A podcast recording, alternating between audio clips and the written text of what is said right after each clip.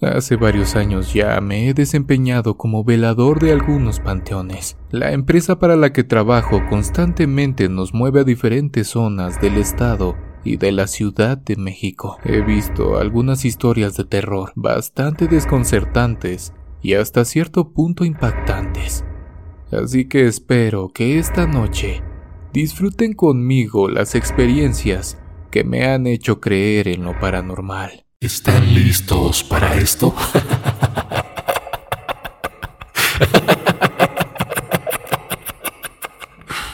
La primera experiencia que tuve con lo desconocido fue en uno de los cementerios más famosos de la Ciudad de México. Se trata del Panteón de Dolores, ubicado en la Avenida Constituyentes de la Miguel Hidalgo. Esa noche, como normalmente lo hacía, me dirigí hacia mi puesto de trabajo para relevar a una compañera que terminaba su turno. Nos saludamos y platicamos brevemente para después despedirnos. Me platicó que durante su turno habían realizado la exhumación de una persona y también un servicio el cual había movido a la seguridad del lugar, pues hubo problemas con algunas familias que no querían pagar la entrada. Fue lo más interesante del día. Así dijo mi compañera.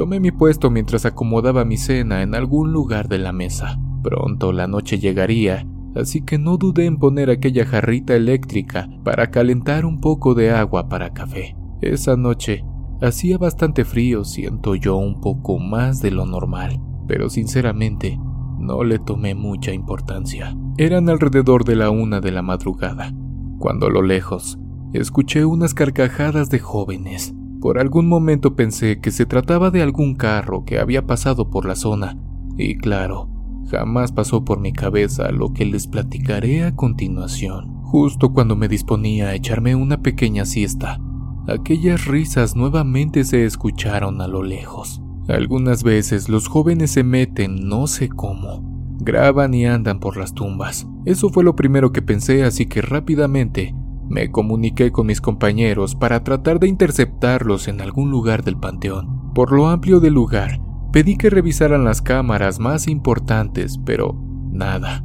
La zona supuestamente estaba completamente sola. Algo inquietos, decidimos comenzar a dar un rondín. Tomé mi lámpara y comencé a caminar entre las tumbas del cementerio. Todo estaba en calma hasta que llegué a una esquina. A lo lejos, pude observar a una persona pequeña que se escondía entre las sombras del lugar, así que comencé a seguirla. Intenté persuadir a aquel joven que se detuviera, que tenía que salir del lugar, pues estaba prohibido el acceso. Detente, chavo, está prohibido andar por estos lugares. Si no quieres que llamemos a la policía, es mejor que salgas de aquí. Después de decir esas palabras, Aquella sombra nuevamente cambió de lugar. Claramente pude ver que era una persona. Es por esto que comencé a correr detrás de él, pero la risa de aquella cosa me detuvo. Era la misma que había escuchado muy cerca de la pequeña estación de vigilancia donde me encontraba. A lo lejos pude ver a Rodolfo, un compañero de turno que venía a hacerme compañía, así que por un momento me sentí tranquilo. Justo cuando mi pareja me alcanzó, aquel joven nuevamente se escabulló entre los mausoleos. Entre los dos, podríamos detenerlo más fácil, así que no dudamos en ir por él.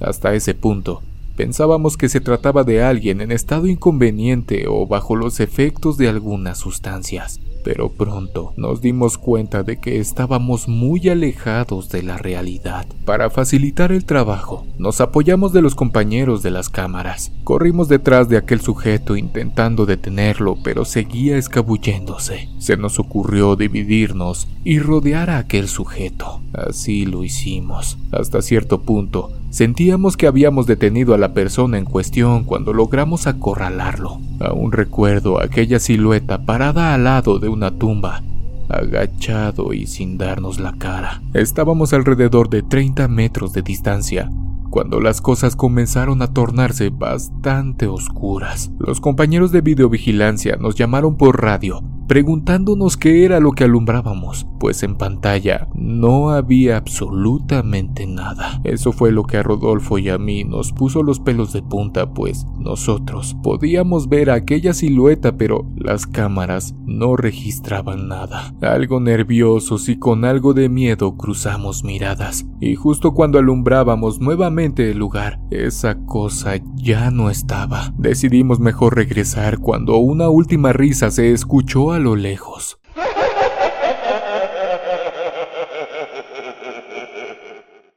No puedo negar que las rodillas me temblaban después de ver la repetición de la grabación. Aquel ente, espíritu o lo que fuere, se divertía con nosotros. El segundo encuentro que tuve con algo que no pertenece a este plano fue hace poco. Para ser exactos, el año pasado y justo el primero de noviembre. Lo más extraño fue que el evento sucedió a plena luz del día. Tenía entendido que todas las manifestaciones paranormales suceden durante la noche, pero puedo asegurarles que no es así.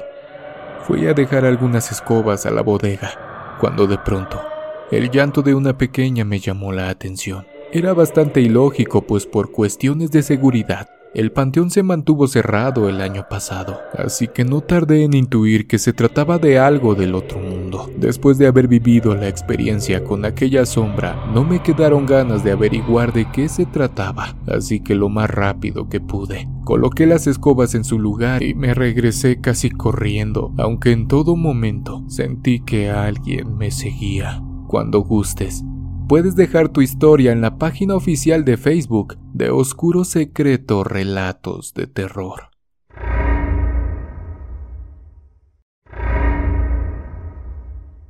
Hola amigos de Oscuro Secreto. En esta ocasión, no puedo compartirles mi nombre pues aún trabajo en este lugar. Hace ya algunos años he sido vigilante de Panteón y jamás nos había pasado lo que les platicaré a continuación. En este oficio, es muy normal ver a gente despedirse de sus familiares. Entran y salen familias de los servicios que se llevan a cabo en el panteón. Nos llevamos muy bien con los amigos de oficinas y aunque está prohibido, a veces nos comentan por qué vienen los cuerpos. Se dicen tantas cosas que a veces la realidad supera la ficción. Esa mañana habían llevado a un señor de avanzada edad que supuestamente había partido al otro mundo por cuestiones naturales. En esos casos, y si los familiares así lo desean, solo se baña y se viste a la persona para poder hacer el servicio en la tarde. Recuerdo que aquel día Solo había podido llegar el asistente médico, pues el tráfico había impedido la llegada del doctor, así que el servicio no se detuvo. Alrededor de las 4 de la tarde, el entierro se llevó a cabo y podrán imaginarse lo normal en un sepelio. Gente triste, familias con el corazón roto y demás. Lo interesante viene a continuación. Por cuestiones del destino, aquella persona fue sepultada atrás de la caseta de vigilancia y ese detalle tiene mucho que ver más adelante. Pasaron las horas y como normalmente lo hago, seguí con mis funciones. Levantar la pluma de la entrada, y pedir identificaciones a todas aquellas personas que ingresan al panteón. Por lo regular, las visitas terminan en cuanto cae la tarde y los demás ingresos son del personal de oficina o los familiares de alguna sala activa. Eran alrededor de las 3 de la madrugada, cuando comencé a escuchar una especie de alarido detrás de la caseta, muy bajito, como si aquella persona que estuviera gritando tuviera la boca tapada o estuviera gritando con una almohada. Salí de mi caseta para ver quién trataba de hacerme algún tipo de broma, pero no había nadie. Regresé a mi lugar y mientras me sentaba tratando de regresar mi serie donde me había quedado, ese grito ahogado nuevamente se volvió a escuchar. En esa ocasión, y como podrán entender, me sobresalté un poco pensando que algún compañero seguía jugándome una broma. Así que tomé mi lámpara y salí de la caseta para descubrir al molestoso que trataba de asustarme. En realidad, siempre había sido un lugar muy tranquilo, así que no sentía miedo de salir hasta segundos después, justo cuando me disponía a rodear la caseta. El grito se volvió a escuchar, pero ahora con algunos golpes secos. Enseguida sentí que se trataba del suelo, pues pude sentir en la planta de mis pies las vibraciones causadas por aquellos sonidos. No lo podía creer. Se trataba de la excavación que horas antes habían ocupado. Algo alarmada me comuniqué por radio con mis compañeros y corrí a la caseta para llamar al guardia de administración pues estábamos presenciando algo bastante insólito, algo que jamás había ocurrido en este lugar, debido a que en el edificio se estaban llevando a cabo algunos servicios de velación. Decidimos actuar con la mayor discreción posible.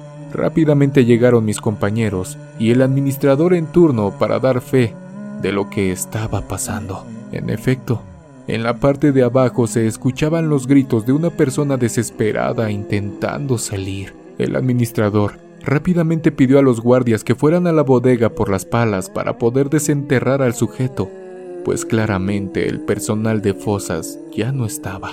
Mientras mis compañeros se turnaban para remover la tierra, el administrador llamaba al ayudante preguntando si le había realizado algún tipo de prueba al cuerpo de la mañana. Este contestó que no. En medio de la intriga y la confusión, hasta el administrador terminó excavando mientras aquellos sonidos seguían en la parte de abajo. Lo bueno de todo es que a las familias que estaban dentro del edificio no se les ofreció nada solo algunos bocadillos que podían conseguir en la cafetería del lugar. No puedo negar que los nervios de todos los que estábamos tratando de sacar a la persona estaban al límite. Durante todo ese tiempo, yo me encargué de alumbrar el hueco que poco a poco se hacía más profundo, aunque algo extraño se avecinaba. Justo cuando la pala de uno de mis compañeros tocó el ataúd, aquellos sonidos dejaron de escucharse Aún más preocupados, excavaron de manera veloz, pensando que aquella persona había dado la última bocanada de aire. ¿Cuál vino a ser nuestra sorpresa? Cuando abrieron la tapa y se dieron cuenta que la persona que estaba dentro seguía tal cual como la habían enterrado. El vidrio estaba intacto. No había señales de forcejeo ni nada por el estilo. Algo confundidos, tomamos un poco de aire para poder asimilar la situación. Acabábamos de ser víctimas de un juego paranormal que francamente nos tenía a todos asustados. Eso fue lo más perturbador que me ha pasado mientras trabajo como veladora en un cementerio. Ustedes amigos de la comunidad, ¿qué creen que haya pasado? ¿Será que se trataba del alma del Señor que no quería desprenderse de su cuerpo? ¿O simplemente fuimos víctimas de alguien del otro plano? Mis compañeros taparon de nuevo la fosa bastante confundidos, pues todos pudimos escuchar los lamentos y gritos ahogados que provenían de la parte de abajo. Para no quedar como tontos, decidimos no decirle absolutamente a nadie, pues hasta podríamos perder nuestro trabajo. Al día siguiente, platicando con el doctor, nos explicó que esos casos suelen ser muy extraños y raros, pues el oxígeno que queda es muy poco y que nadie podría durar tanto tiempo sin aire. Pero en fin, espero mi experiencia paranormal les deje en qué pensar esta noche cuando apaguen la luz y se imaginen lo que les acabo de platicar.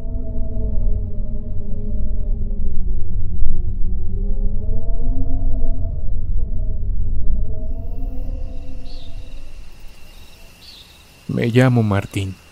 He trabajado como velador de Panteón durante estos últimos años. Solo quiero llegar a la edad necesaria para poder jubilarme y dejar de trabajar. Mi cuerpo ya se siente algo cansado. Por mi edad, casi siempre me toca vigilar la entrada del edificio del Panteón. Así que por lo regular, siempre estoy tranquilo, pues últimamente solo tengo que colocar gel en las manos de las personas y revisar su temperatura. Me animé a mandarles este relato por las historias de veladores que escuché en su canal y quiero que sepan que nosotros los veladores de cementerios o panteones también tenemos anécdotas bastante interesantes. Me encontraba en el turno nocturno, despidiéndome del encargado de la cafetería, Había sido un día bastante ocupado por los servicios que habíamos administrado a lo largo del día. Sin embargo, aún faltaba cubrir la noche, pues al día siguiente entregaría bitácora a mi compañero. Rondaban las dos de la madrugada. Las puertas del edificio son de cristal y siempre tenemos la costumbre de mirar hacia la caseta de la entrada.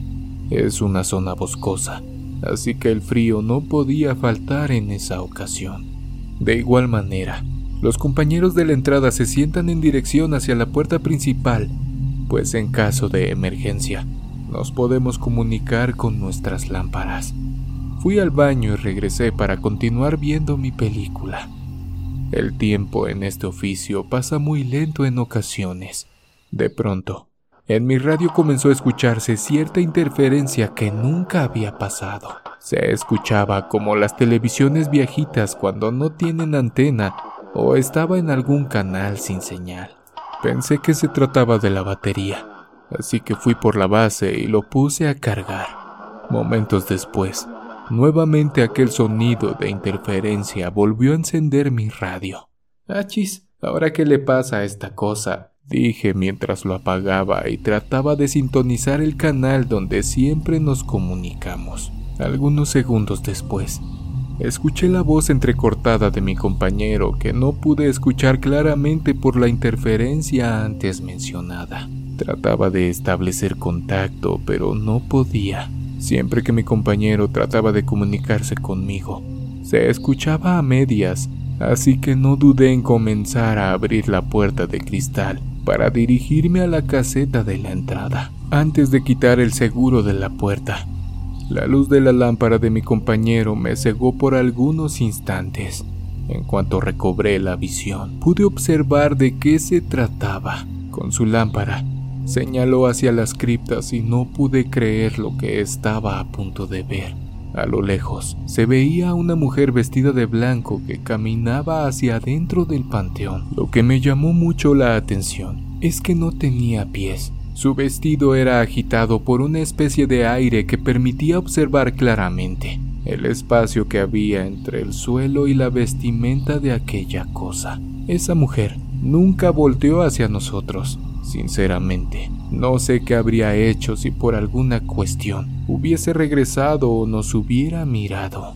Esa noche, mi pareja decidió subir conmigo, pues arriba están todas las luces prendidas. Cuando llegó me platicó que había tratado de decirme que aquella mujer había traspasado la pluma de la entrada como si nada, que él pudo ver claramente cómo pasó por ahí y siguió avanzando hasta la profundidad del cementerio. Dice que el miedo sin duda se apoderó de él, y más cuando trató de ver su rostro y no tenía, al parecer, su cabello cubría una especie de esqueleto malformado que miraba hacia la profundidad del panteón. Mi compañero cuenta que tenía sus manos entrelazadas y de igual forma eran solo huesos. Lo único que trató de hacer fue replegarse contra la esquina de su cabina y comenzar a rezar lo poco que sabe y que en varias ocasiones había tratado de comunicarse conmigo pero que no escuchaba nada, como si mi radio estuviese apagado o algo por el estilo.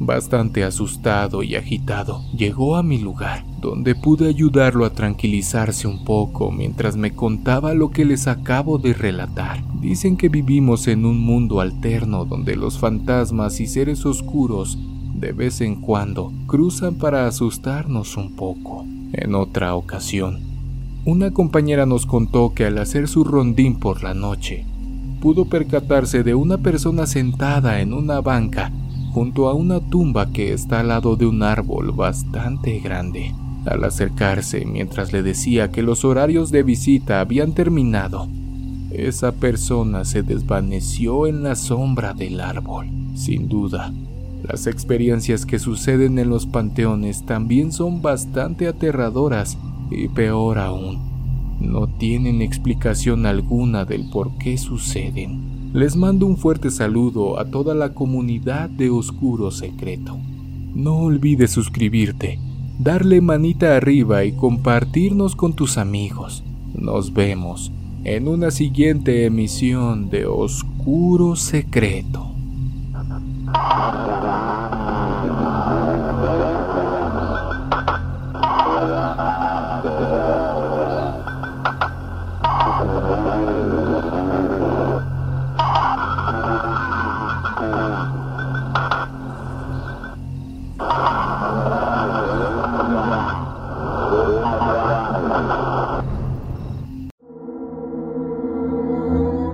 ¿Quieres escuchar las historias de terror que más te gustan sin cortes comerciales? Puedes convertirte ahora en miembro de ACAST.